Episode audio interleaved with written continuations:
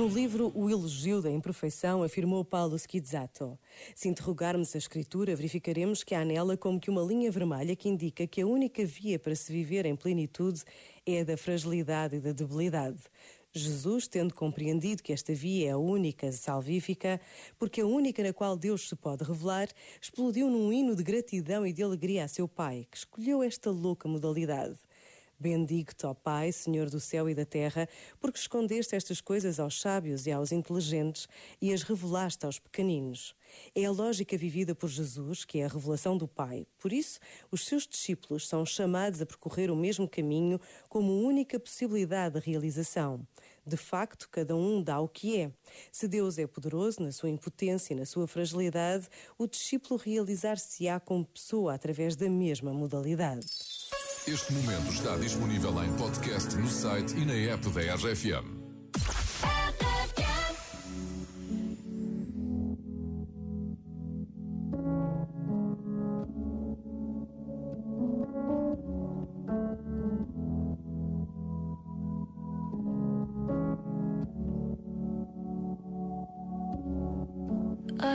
Dream.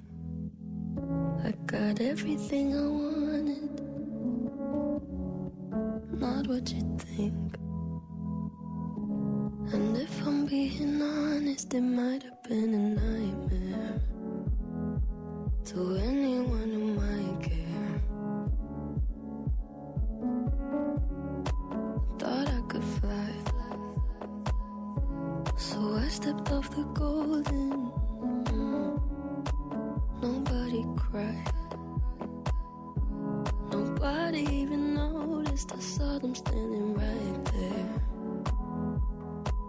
Kinda thought they might care.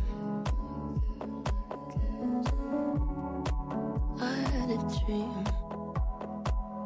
I got everything I wanted.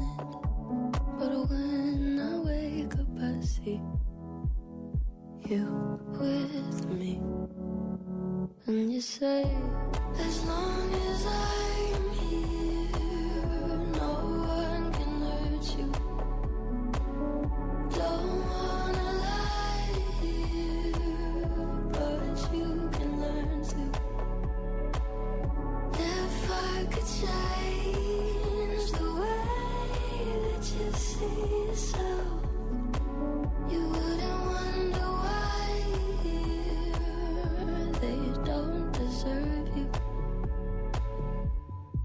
I tried to scream,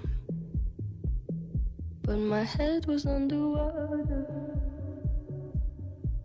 They called me weak, like I'm not just somebody's daughter. It could have been a nightmare, but it felt like they were right there. And it feels like yesterday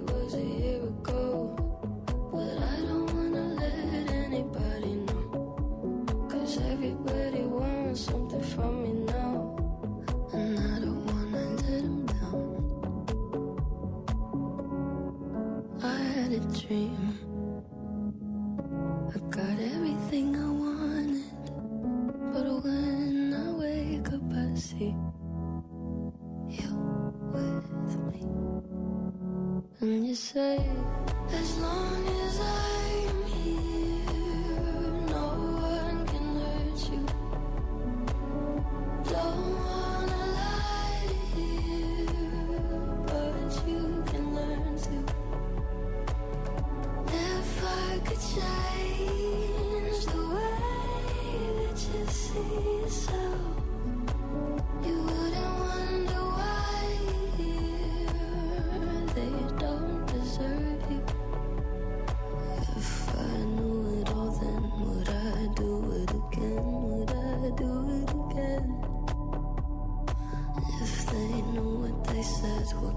straight to my head, what would they say instead?